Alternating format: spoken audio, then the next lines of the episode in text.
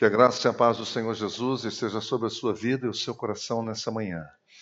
Nós estamos na série uh, Generosidade, estamos falando sobre isso.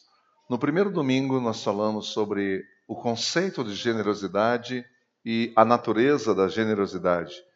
Conceito de generosidade. Generosidade, o que é generosidade? Generosidade é quando você sacrificialmente, sacrificialmente, oferece o que você tem para quem nada tem. Isso é o que é generosidade. É quando você tem algo para oferecer, algo para oferecer, e você oferece para alguém que nada tem, sem cobrar nada, sem barganha, sem esperar nenhum retorno. Você faz por amor. E aí nós estamos fazendo essa pergunta: você se considera uma pessoa generosa? Então, no primeiro domingo, falamos sobre a natureza e o conceito de generosidade. No segundo domingo, nós falamos que Jesus, ele é a face da generosidade. Ele é a face. Se você quer saber o que é a generosidade na prática, olhe para Jesus. Essa é a ideia.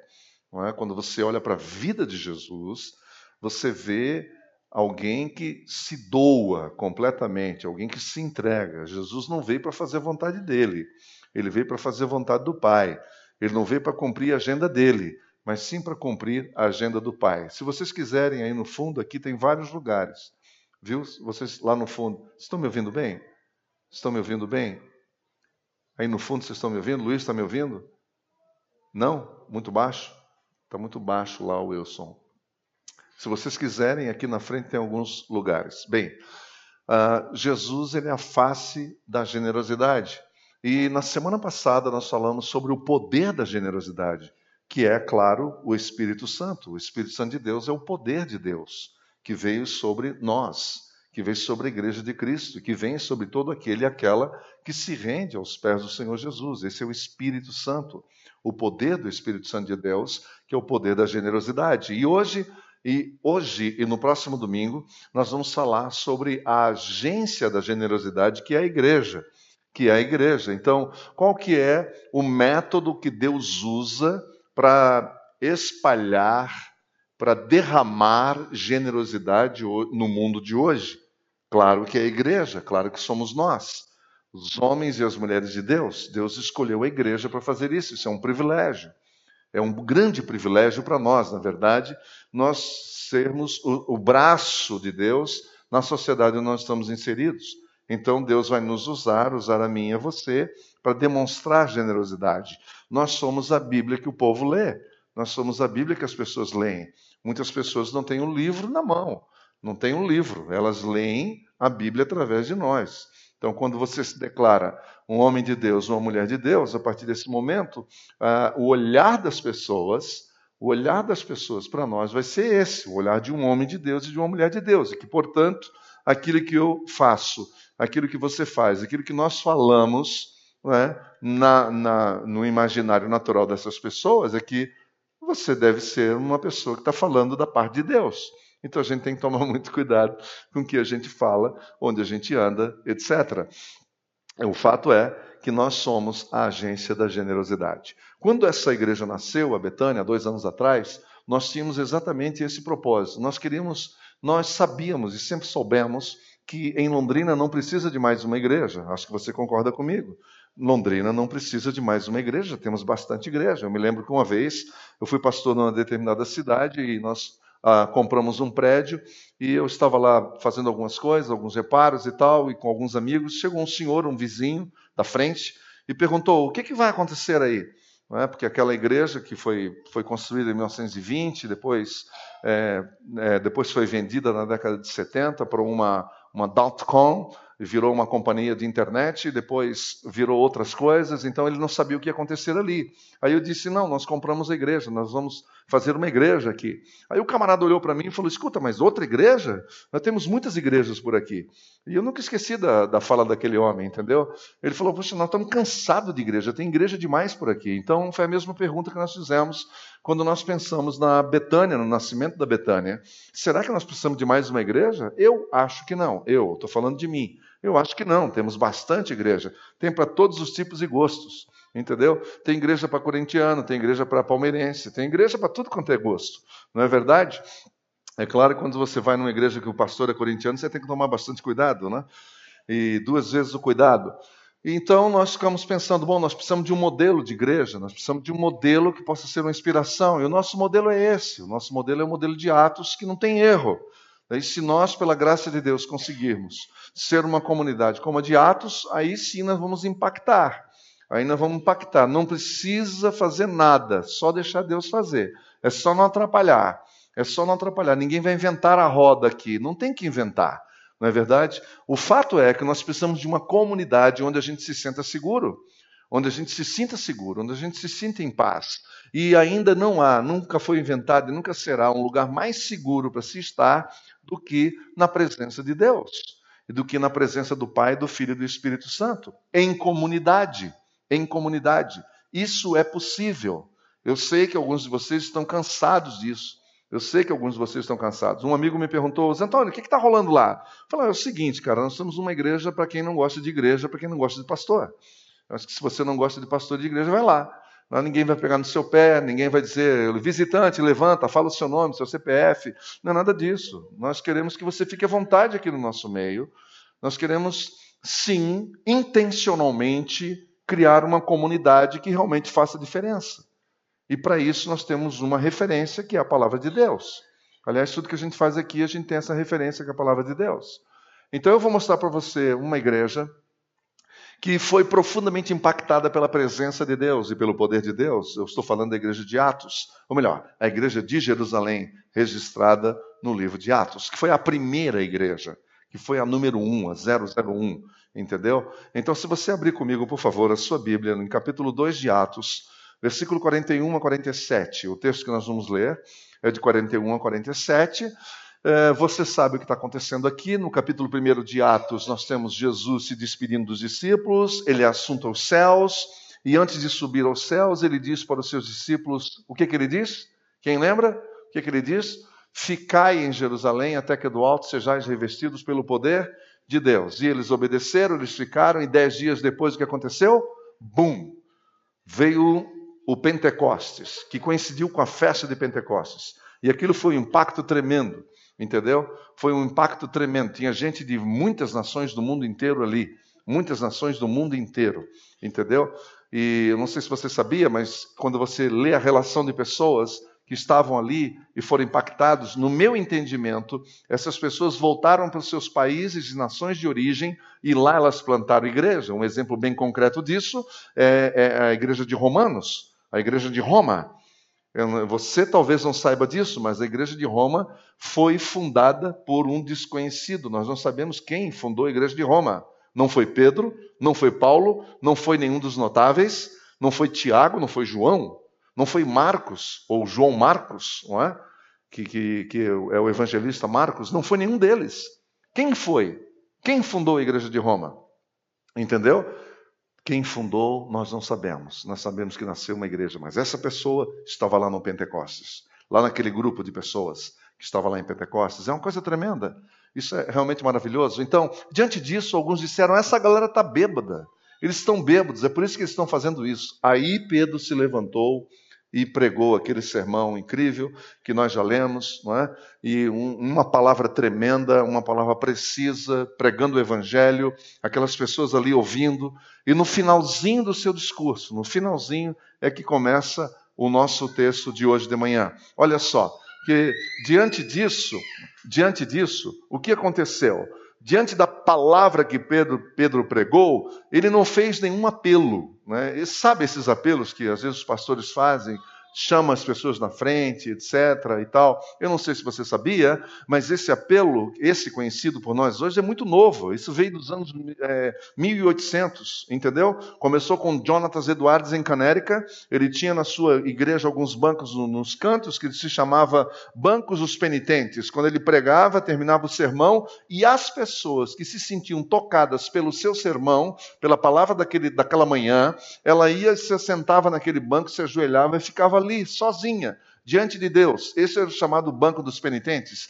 E anos e bastante anos depois, um pastor batista chamado Charles Finney, um advogado convertido ao Evangelho, ele começou a pregar o Evangelho. Esse homem levou mais de 500 mil pessoas ao Evangelho e ele então inaugurou, ele iniciou esse o que nós chamamos hoje nos tempos modernos de apelo foi a partir de Finney para cá que se conhece o apelo como nós conhecemos hoje, entendeu? Chamar as pessoas e vir à frente. Pedro não fez isso. Pedro não fez isso, os apóstolos não sabiam que era isso, ninguém precisava fazer. Sabe por quê?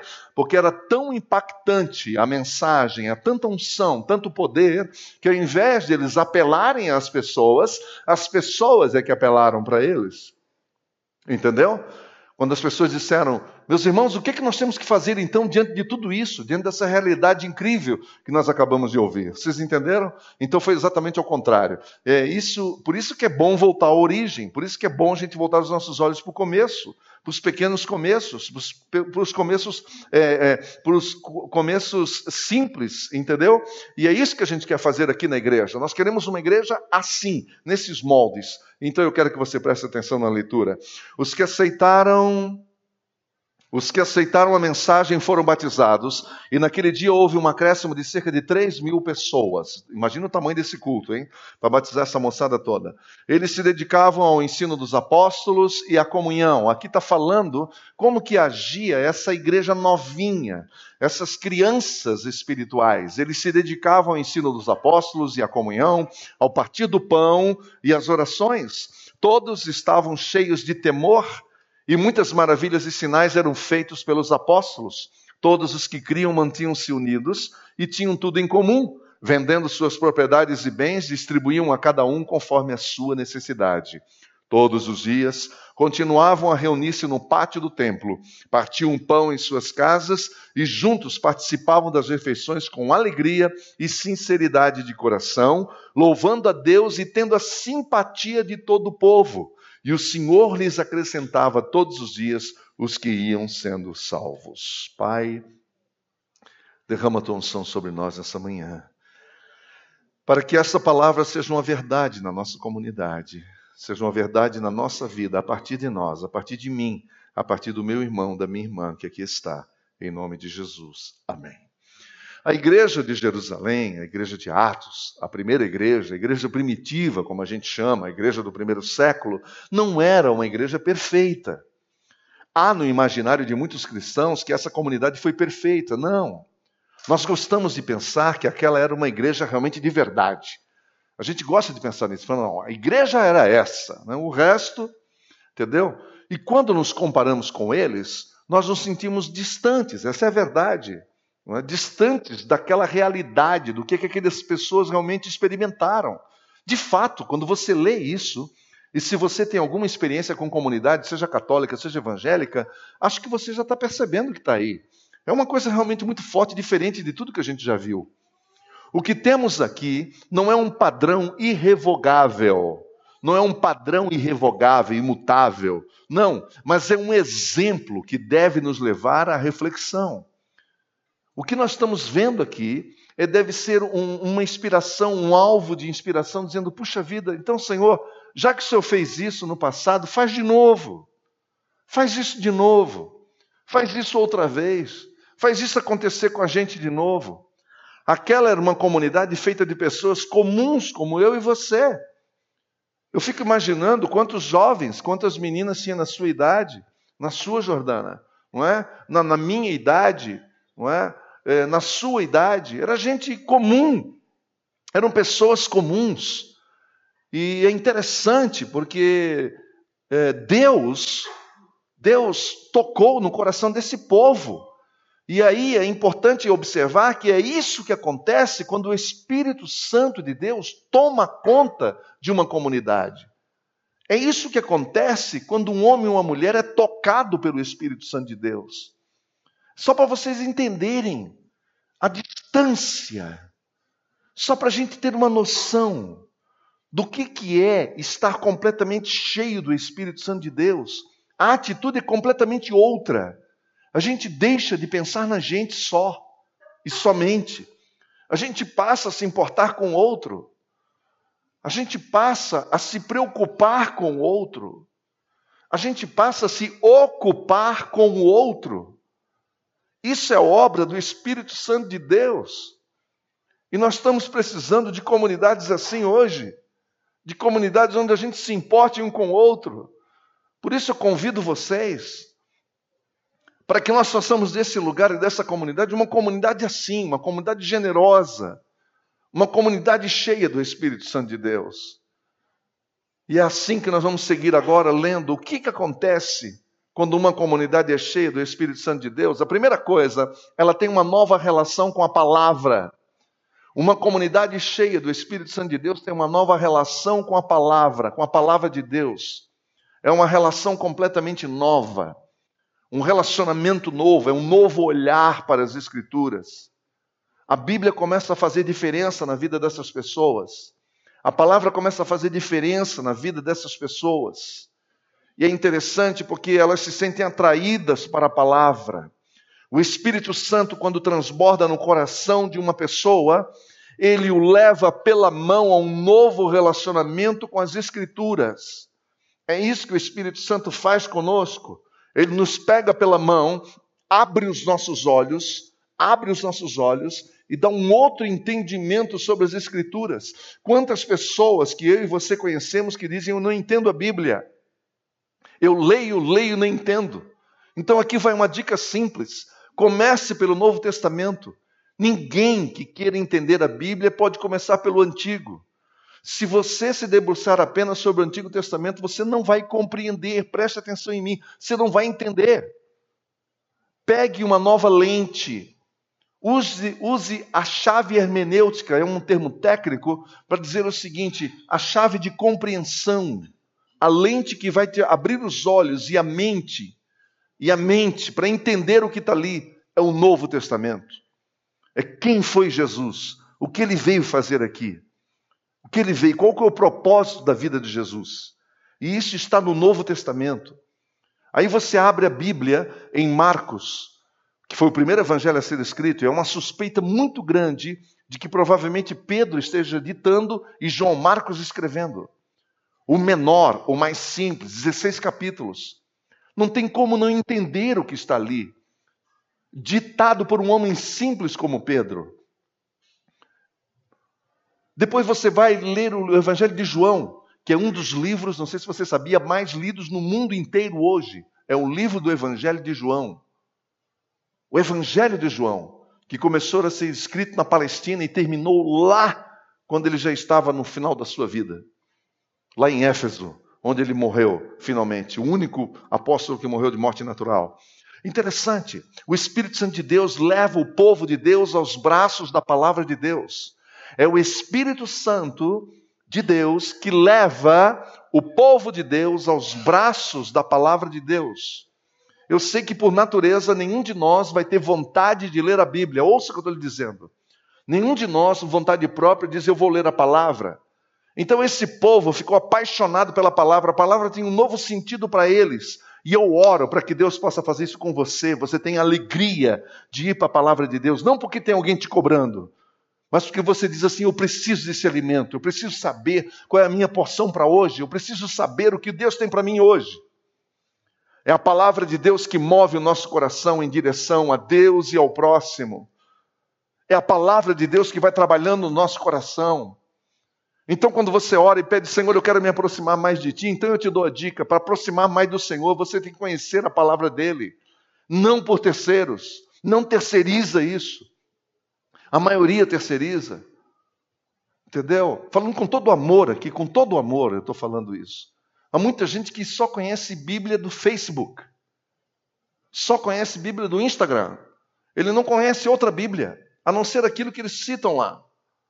Então a proposta é que você saia disso, que você saia da zona de conforto e você separe um lugar, um lugarzinho, em um horário sempre, e leia a palavra de Deus e deixe essa palavra de Deus invadir o seu coração, tocar no seu coração. É através dos ensinos de Jesus, é através dos ensinos dos profetas e dos apóstolos que o Espírito Santo forja em nós uma nova pessoa, um novo caráter. É através da palavra de Deus, deixando o Evangelho trabalhar no nosso coração, vai fazer de você um homem maduro, uma mulher madura, mais firme, mais segura, mais consciente, mente aberta, com discernimento. Gente que deixa de ser ingênuo, deixa de ser refém na mão de pessoas que supostamente conhecem a palavra de Deus e que por isso que elas nos dominam ou tentam nos dominar. Quanto mais você conhecer da palavra de Deus, menos você vai ficar na mão das pessoas, menos refém você, você fica. Entendeu? Quanto maior a informação, maior a clareza, não é assim? Então, com relação à palavra de Deus, a mesma coisa. Tem gente que fala as coisas que diz que está na palavra de Deus, você acredita, cara. Você acredita porque você não conhece a palavra de Deus. Tem gente que jura de pé junto que pau que nasce torto morre torto, está na Bíblia. Foi Jesus quem disse, alguns deles dizem. Que é isso? Você está entendendo o que eu estou falando? A segunda coisa, uma comunidade cheia do Espírito Santo, ela se dedica à comunhão, ao partir do pão e à oração. São três coisas, se você prestar atenção, elas são conectadas entre si. Elas são profundamente, intimamente conectadas. Comunhão tem tudo a ver com o partir do pão, que aqui é uma referência ceia, e também com a oração, que é, tu vê que é um caminho da intimidade, da intimidade com Deus, da unidade com Deus Pai, Deus Filho, Deus Espírito Santo. Veja só, só o Espírito Santo de Deus pode gerar comunhão em nós. Só o Espírito Santo de Deus pode gerar comunhão em nós. Vamos pegar nós aqui nessa manhã. Nós nem nos conhecemos, eu nem sei onde você mora. Você entende? Então, como ter comunhão assim? A gente precisa. Comunhão, o que é comunhão? Comunhão é a sintonia de sentimentos. É o mesmo modo de pensar, o mesmo modo de agir e de sentir. Isso sim gera uma comunidade. Só o poder de Deus pode gerar comunhão entre nós. Só o poder de Deus que ninguém vai fazer você abrir o coração a não ser Deus. Ninguém vai me convencer de abrir o meu coração para alguém a não ser o Espírito Santo de Deus. Ninguém vai me fazer me voltar para o outro e prestar atenção no outro a não ser Deus. Só o poder de Deus, somente Ele pode nos fazer ter um, coração, um só coração e um só caminho. Só Deus pode fazer isso. Aqui nesse lugar nós precisamos ter uma comunidade. E se nós tivermos uma comunidade aqui, muito provavelmente isso vai afetar a menor comunidade, que é a sua casa, para ter unidade na sua casa.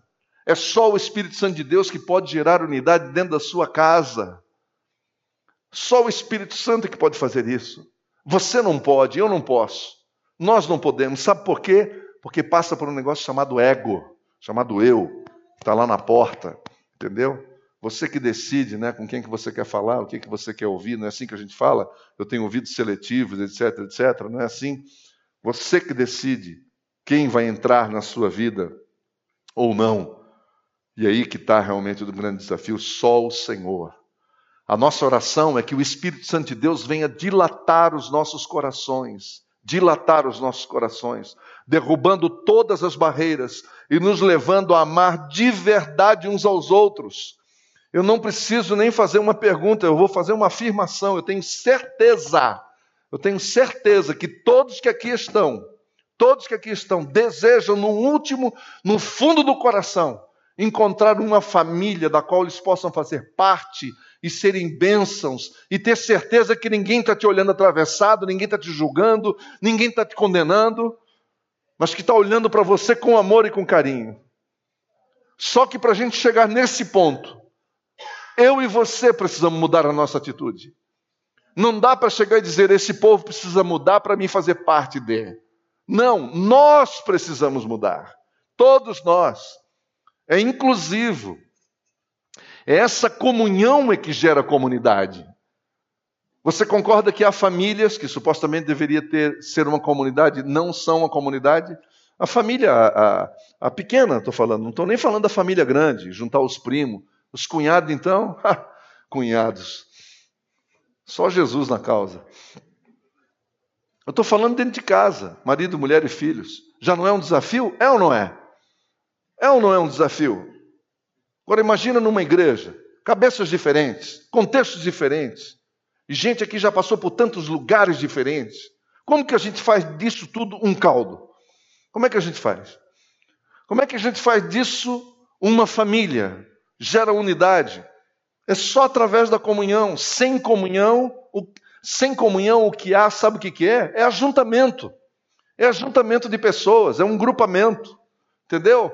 Comunidade se forma com pessoas que vivem em comunhão, em comunhão de verdade. E olha, eu vou dizer uma coisa para você: é tão importante, mas está tão raro hoje. E essa é a proposta, de nós transformarmos essa igreja, entendeu? Numa comunidade. Olha, gente, eu já fui pastor de algumas comunidades, então algumas têm 50, 40 e até mais anos, entendeu? De ministério, etc. É difícil mudar uma comunidade assim.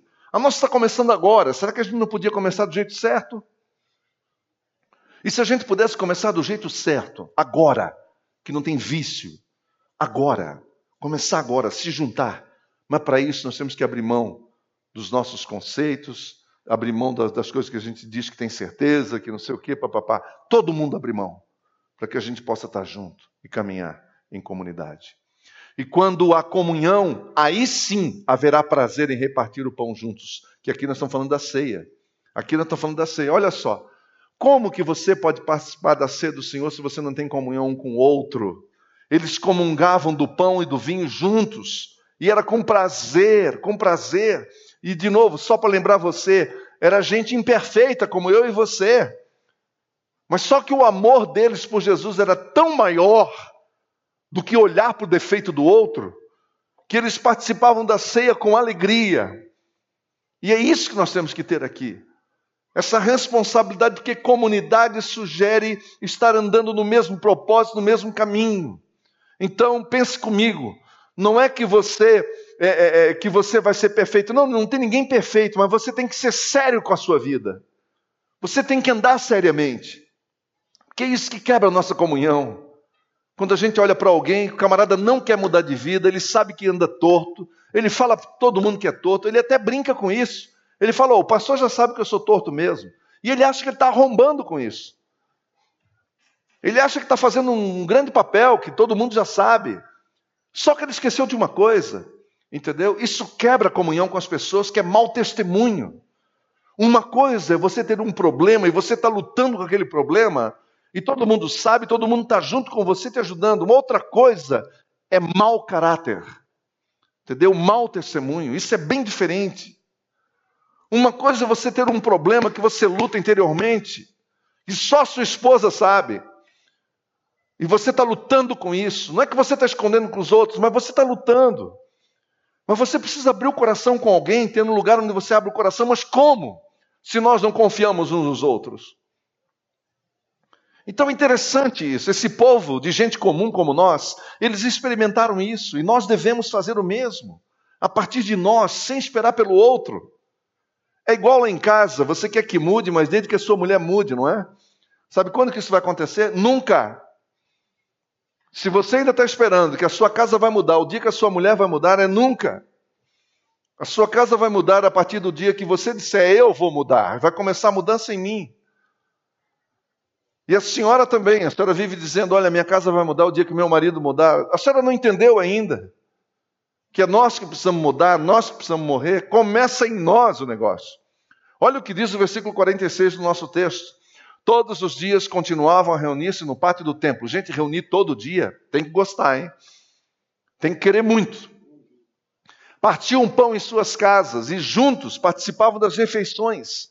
Eles tinham alegria de comer juntos. Uma das tônicas da nossa igreja da Betânia é ter realmente um lugar onde a gente possa comer juntos ter um lugar onde a gente possa comer junto. Dá para mostrar a fotinha do prédio novo lá? É, é, isso que a gente quer fazer. Nós precisamos de um lugar, de um ambiente onde a gente pare com esse negócio de terminar o culto aqui para casa correndo. Nós temos que ter um lugar onde a gente possa chegar e, e, e sentar à mesa com os irmãos. Para a gente poder conversar, para a gente poder trocar ideia. Lá em cima, naquele topo lá, lá vai ter um terraço. Entendeu? Um terraço, vai caber 200 pessoas lá em cima. Sabe por quê? Porque nós queremos almoçar com você, nós queremos almoçar juntos. Se você começar a frequentar o culto de sábado à noite, você chega às sete, termina às oito e meia, ah, vamos comer pizza juntos. Ou se você veio para o culto da manhã, como agora, que lá vai ter um só, não tem dois, como a gente tem hoje aqui por causa do espaço, nós vamos depois, terminou meio-dia, nós vamos subir para almoçar. É isso que a gente quer fazer. Mas sabe por que a gente está fazendo isso aí? Não é para dizer que ali tem um restaurante. Sabe por quê? Agora pode tirar, Vitor, obrigado. Deixa eu falar uma coisa para vocês, olhem para mim. Porque eu só acredito numa mesa, a mesa por cima. Tem gente que só negocia em mesa, sabia por quê? Porque daí quebra, quebra a tensão, quebra. A gente começa a conversar, bater papo, tranquilo. Entendeu? Você conversa com a pessoa, você abre o coração. Entendeu? É fundamental isso. Fundamental juntos participavam das refeições com alegria e sinceridade de coração, era uma coisa jóia, virou família. Virou família. E você só vai frequentar uma igreja de verdade quando você encontrar uma família. E é isso que nós queremos transformar aqui numa família. Posso contar com você? Posso contar com você? Entendeu? Uma família. Uma família. Fiquei triste. Um dia desses me disseram: Ah, Antônio, eu estava indo lá, mas eu encontrei o fulano. Eu falei: É? Como assim encontrou o fulano? Não, porque ele fez isso e aquilo. Falou: oh, você não sabe o que eu fiz. Você não sabe o que eu fiz. Ou tem alguém que nunca fez nada na vida? Ou existe alguém que pode dizer, não, eu nunca fiz. Ou existe alguém aqui nesse lugar, aqui nessa manhã, dizendo assim: eu nunca fiz nada de errado em toda a minha vida. Ou tem algum abençoado aqui que vai dizer assim: não, é o meu caso, pastor. Eu nunca fiz nada. Pensa no homem santo, sou eu.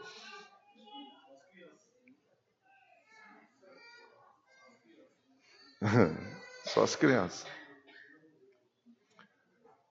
Era uma alegria natural, eles gostavam de verdade uns dos outros, de verdade uns dos outros, de verdade uns dos outros, eles se curtiam. Sabe por que, que eles se curtiam? Que eles se respeitavam. Eles se respeitavam, olhavam com respeito.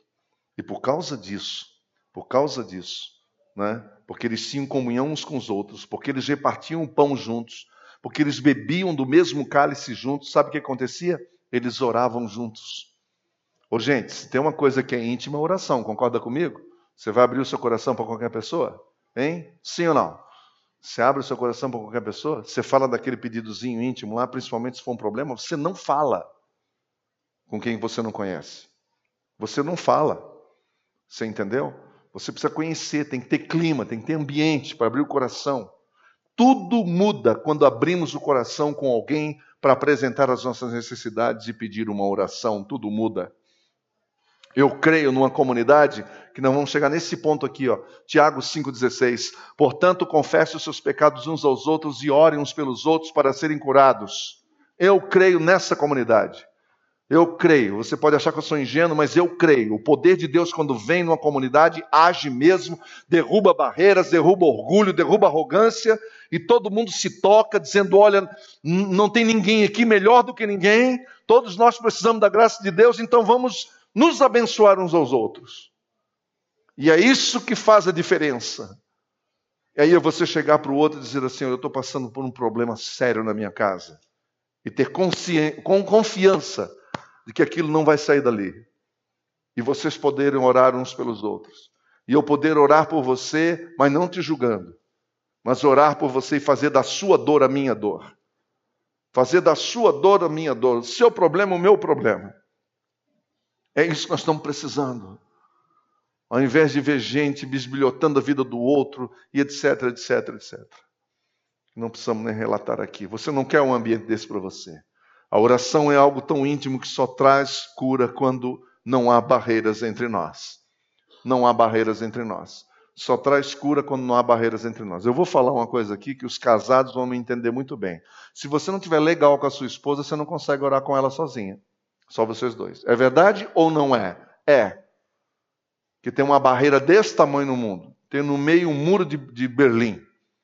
Entendeu? Você não consegue olhar para o rosto dela. Como é que você vai orar junto? É isso que eu quero que vocês entendam. E isso também acontece na comunidade. Isso acontece na comunidade. Se a gente tem confiança, há relação de amor, há relacionamento de amor, de sinceridade, entendeu? Quando você vai orar por alguém, a pessoa aceita e ela é abençoada, ela é curada. E eu espero ver em nosso meio pessoas sendo curadas e saradas porque tiveram seus corações dilatados de amor e pela generosidade encontrados em Jesus. O Senhor Jesus é que faz isso. Se você diz que você pertence a Jesus, então peça para Ele: dilata o meu coração. Eu quero amar como o Senhor ama. Eu quero olhar para as pessoas como o Senhor olha. Eu não vejo a hora do Senhor derramar tanto amor aqui entre nós, ao ponto de nós termos prazer e muita alegria de nós estarmos juntos, não apenas nesse lugar, não apenas aqui, mas aqui também, em qualquer outro lugar. É terminar a reunião e a gente dizer assim: vamos almoçar juntos e sair duas, três famílias juntos. Não para falar da vida dos outros, não para falar da vida do outro, não para contar a, a fofoca mais nova do mercado. Não, mas para estarem juntos, comungarem um com o outro. Tão importante isso. Essa semana eu fiquei tão triste porque eu senti falta de alguém aqui. Eu mandei um WhatsApp para ela e depois ela me disse: Olha, eu estou aqui no hospital com a minha filha na UTI. Eu falei: Meu, como assim? Como assim que você está na UTI, a sua filha na UTI e a gente não está sabendo disso? Claro que eu me cobrei como, como, como responsável pela comunidade. Como é que eu não sei disso? Entendeu? Como que tem uma mãe lá chorando preocupado com a sua filha de 17, 18 anos, e eu não estou sabendo disso. Então isso é prova que nós não somos comunidade. Isso é uma prova que nós precisamos ser comunidade, é um comunicar sobre o outro, é um cuidar do outro, é um abrir um coração com o outro. Terceiro lugar, uma comunidade cheia do Espírito Santo, ela está cheia de temor a Deus. Veja no versículo 43: todos estavam cheios de temor, eles tinham um temor profundo por Deus, um respeito profundo pelo Senhor, mais do que qualquer outra coisa. Eles não estavam preocupados quem estava olhando para eles, eles estavam preocupados o que, que Deus estava olhando e vendo. Eles não estavam preocupados com o que os outros estavam dizendo acerca da vida deles, eles estavam preocupados o que, que Deus pensa a meu respeito. Isso é temor a Deus. Temor a Deus é ter consciência do que, que Deus pensa a seu respeito. Do que, que Deus, o que, que Deus acha de você quando Ele olha para você. Quando Ele olha para o seu coração. Será que Ele vê em você um coração generoso? É isso que Deus vê? Então, onde Deus é honrado, os milagres acontecem. E por favor, não faça aquela pergunta: é, por que não há milagres em nossos dias? Pergunte-se: há temor de Deus o suficiente no nosso meio para que Deus então possa liberar o seu poder sobre nós? Por que, que Deus vai abençoar uma comunidade que não tem temor a Ele? Para o homem levar a glória e a Ele nada? Então, quando Deus faz os seus milagres, Ele faz com um propósito, para glorificar e exaltar o seu próprio nome. Quinto e último lugar. É interessante isso. Quarto lugar. Uma comunidade é generosa quando ela é cheia do Espírito Santo, quando ela tem uma generosidade. Tem um coração dilatado para servir aos necessitados. Veja o versículo 44 e 45 comigo, por favor. Olha só o que estava lá. Todos os que criam mantinham-se unidos e tinham tudo em comum. Vendendo suas propriedades e bens, distribuíam a cada um conforme a sua necessidade. Já pensou um negócio desse? Já pensou um negócio desse? Vender uma propriedade? Sabe o que acontecia aí? Deixa eu explicar para você ah, eles conviviam juntos, sempre juntos, diariamente tal. De certa maneira, um começou a participar da vida do outro. E quando eles identificavam alguém com necessidade, o que, que acontecia? Tinha alguém que abria mão até de propriedades para abençoar a vida do outro. Só que para isso acontecer, o povo tem que se conhecer e as pessoas têm que ter relacionamento sincero e honesto. Porque sempre tem um crente malandro. Nunca ouviu falar em crente malandro por aí. Está cheio. Pois tem crente, crente, indo lá na igreja católica pegando a cesta básica deles e da igreja evangélica também e vende, fez business disso. Isso está acontecendo aqui em Londrina. Você acha que isso é brincadeira? Qual é a motivação que você tem para dar a oferta para ajudar alguém? Qual a motivação que você tem? É nenhuma. E sabe por que, que isso acontece? Porque nós não conhecemos as pessoas as quais nós estamos mandando para lá. Nós não sabemos a casa delas, nunca entramos na casa delas. Então, nesse sentido, muito mais importante do que dar alguma coisa é ir lá e ver o que está acontecendo em loco. É acompanhar em loco, porque muitas vezes não é dinheiro. Muitas vezes que a pessoa precisa de um beijo, é de um abraço. Muitas vezes o que a pessoa precisa é só de um tempo, só de alguém para ouvir. Muitas vezes isso acontece comigo aqui. A pessoa fica aqui uma hora, uma hora e meia conversando comigo, depois ela sai dizendo: Ai, muito obrigado pelo que você fez por mim. Eu não fiz nada por ela. Eu só ouvi. E fiz uma oração no final. E é por conta disso que tem muito psicólogo ganhando dinheiro, com todo respeito aos psicólogos que aqui estão. Mas eu estou falando daqueles outros que se aproveitam da situação. Dizendo, ô oh, rapaz, hoje está mole ganhar dinheiro. É só abrir a porta e senta lá e fala. E próximo. Sabe por quê? Porque as pessoas têm carência de falar dos seus problemas, da sua dificuldade, e não tem para quem. E nós precisamos ter uma comunidade onde as pessoas digam: Eu estou aqui para ouvir, eu ofereço o meu ouvido para você. Não é dinheiro, não, é ouvido. Aliás, você nunca vai pôr a mão no bolso se antes você não der o teu tempo. Se antes você não der o teu tempo, se antes você não der a sua atenção, você jamais vai botar dinheiro nisso, que você não acredita. Esses irmãos e irmãs eram sensíveis para ajudar os necessitados. Sensíveis. Eles converteram o coração e o bolso. Foi os dois aqui. Mas primeiro o coração se converteu, depois o bolso. Isso me fez lembrar uma história de um amigo que foi ser batizado na igreja batista, batismo por imersão. E chegando lá, ele falou para o pastor: Espera só um pouquinho, esqueci de tirar a carteira. O pastorzão falou assim: Não, vamos batizar com carteira e tudo, meu filho. E é isso que você precisa, ser batizado com carteira e tudo, para ver se você toma jeito. O amor pelas pessoas era maior do que o amor pelas suas coisas e bens. Será que dá para você entender essa frase? O amor pelas pessoas era maior do que o amor pelas coisas e pelos bens. Era muito maior. O amor delas por Jesus era muito maior do que o amor que elas tinham pelas coisas que elas, que elas eram donas. Eles se importavam de fato pela necessidade do outro. Eles encarnaram a graça da contribuição, porque sem partilha não há cuidado. Sem partilha não há cuidado. Sem que a gente divida. Silas Barbosa Dias é um pastor nosso aqui, ele sempre diz que bênção compartilhada é bênção multiplicada. Só o poder do Espírito Santo pode nos convencer a nos importar com a dor do outro e a necessidade do outro, ao ponto de, de, de você dar o que foi acumulado. Tem gente que acumula, acumula, acumula. É quando o dinheiro deixa de ser servo e passa a ser senhor. É quando o dinheiro vira mamon, que é o assunto da semana que vem. Qual é a visão do Evangelho, a nossa visão em relação a finanças? Nós vamos ver isso na semana que vem. Entendeu? quando o dinheiro deixa de ser servo e passa a ser mamon, possa, passa a dominar a sua vida. Só amando a Jesus é possível repetir ou repartir o que está guardado para aliviar a dor do outro. É quando você entende finalmente que ama mais a Jesus do que o que você possui. É interessante porque você ama Jesus, não ama? Você ama Jesus, não ama? Você ama o Senhor, não ama?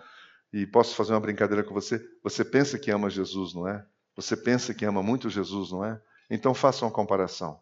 Você ama Jesus ao ponto de servir alguém? Você ama Jesus ao ponto de se dedicar a alguém? Ou você só tem pensado em você ultimamente? Ou você não tem tempo para os outros? Entendeu? Eu vejo um Jesus completamente generoso. A agenda não era dele, era do Pai. Entendeu? a necessidade apresentava, se apresentava, ele atendia as pessoas. Por isso as pessoas eram apaixonadas por ele. Porque ele servia as pessoas com amor, sem pensar em nada em troca. Fazia por amor, entendeu? Atendia com amor, entendeu? Atendia com amor. O coração generoso aprende com o próprio Jesus o que significa amar a Deus sobre de fato todas as coisas. Somente quando estamos cheios do Espírito de Jesus é que o Espírito Santo, o Espírito Santo vem e nos dispõe a servir e se importar com o outro. Agora sim, a última coisa, e nós vamos encerrar. Uma comunidade cheia do Espírito Santo, ela cria empatia com a sociedade. Olha lá, 47. Louvando a Deus e tendo a simpatia de todo o povo. Posso falar uma coisa? Há tanta gente criando aversão à igreja hoje em dia por aí. Tem ou não tem? Tem ou não tem, gente? Tem tantos amigos nossos que não aguenta mais ouvir falar de igreja, não é verdade? Não aguenta mais. Sabe por quê? Porque é tudo hipocrisia. É tudo da boca para fora. Por isso que nós temos que mudar. E mudar na raiz. Por isso que eu estou apresentando para vocês um texto. Isso não vem da minha cabeça. Isso é a palavra de Deus. É assim que nós temos que ser. Entendeu? É assim. E, então hoje nós estamos vendo que o desejo de Deus é que a nossa comunidade atraia as pessoas pelo amor pela alegria e pela generosidade. Nós não estamos aqui para pôr canga em ninguém, entendeu? Nós estamos aqui para pôr canga em ninguém, em nenhum de vocês. Eu não aguento canga, eu não sei você, eu não suporto. Não suporto legalismo, coisa que não pode isso, não pode aquilo, moralismo. É uma coisa horrível, entendeu? Vamos só para o Evangelho. Esse povo era simpático e amável, tá certo? Esse povo era simpático e amável. Eles contagiavam a pessoa com o seu modo de viver, com o seu modo de ser. Elas respeitavam umas às outras. O resultado dessa qualidade é que Deus vai acrescentando dia a dia novas pessoas à comunidade. E o próprio Deus traz as pessoas. Olha só, o próprio Deus traz as pessoas. Não precisa pegar no pé de ninguém, não precisa ficar é, pegando no pé de ninguém, criticando ninguém. Não, não, não. Simplesmente vamos amar uns aos outros e as pessoas vêm naturalmente. Porque quem é que não quer participar de uma comunidade saudável? Quem é que não quer participar de um lugar onde tem alegria, onde tem respeito uns pelos outros? Quem que não quer? Entendeu? Quem não quer participar de uma comunidade simples de Jesus, que ama o Senhor Jesus? Entendeu? É isso que nós temos que ter. Esse é o diferencial. Essa igreja, sim, eu estou dentro. Essa igreja eu estou dentro.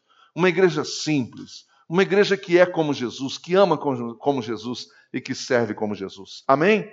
Conclusão. A igreja de Jerusalém, que era uma igreja pequena, pequenininha, começou com 120 pessoas, entendeu? Produziu um impacto na sociedade por causa do seu estilo de vida. A generosidade, o amor na forma de serviço ao próximo produziram marcas profundas naquele povo.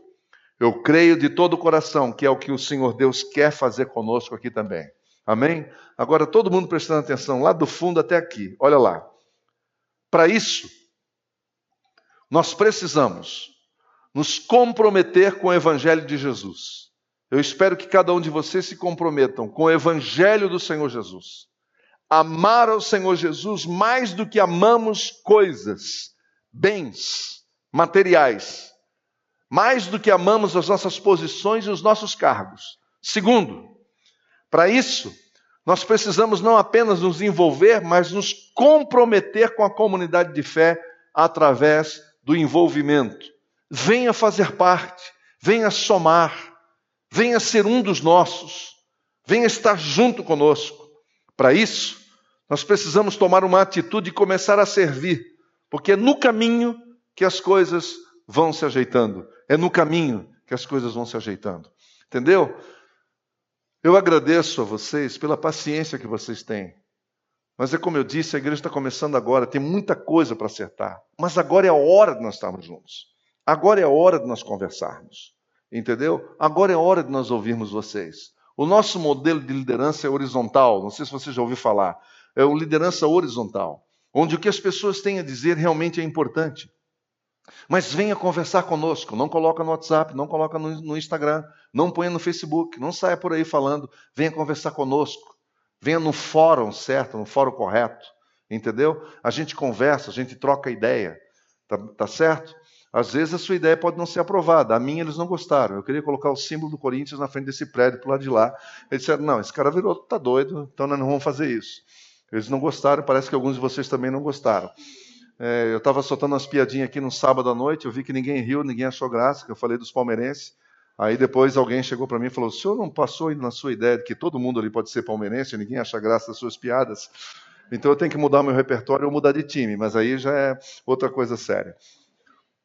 É libertação. Como assim libertação? É, o nome dessa irmã aqui depois, por favor, para nós fazer uma. levar ela para a masmorra. Nós queremos ser uma igreja leve. Vocês acham que isso é possível ou é maluquice da minha cabeça? Hein? Uma igreja leve, uma igreja da paz, uma igreja do Evangelho, uma igreja que creia no poder de Deus, na graça de Deus. Tá certo? Para isso nós convidamos vocês para virem, para virem juntos, para se aproximarem junto de nós, para pegar a mão na massa para a gente fazer diferença na cidade onde nós estamos. Londrina precisa de uma comunidade que seja viva, que seja simples, que seja simples e que fale do amor de Jesus. Londrina precisa e nós temos a oportunidade de construir essa comunidade. Eu convido vocês a isso. Obrigado por ouvir o Betânia Cast. Siga o nosso canal e compartilhe com seus amigos.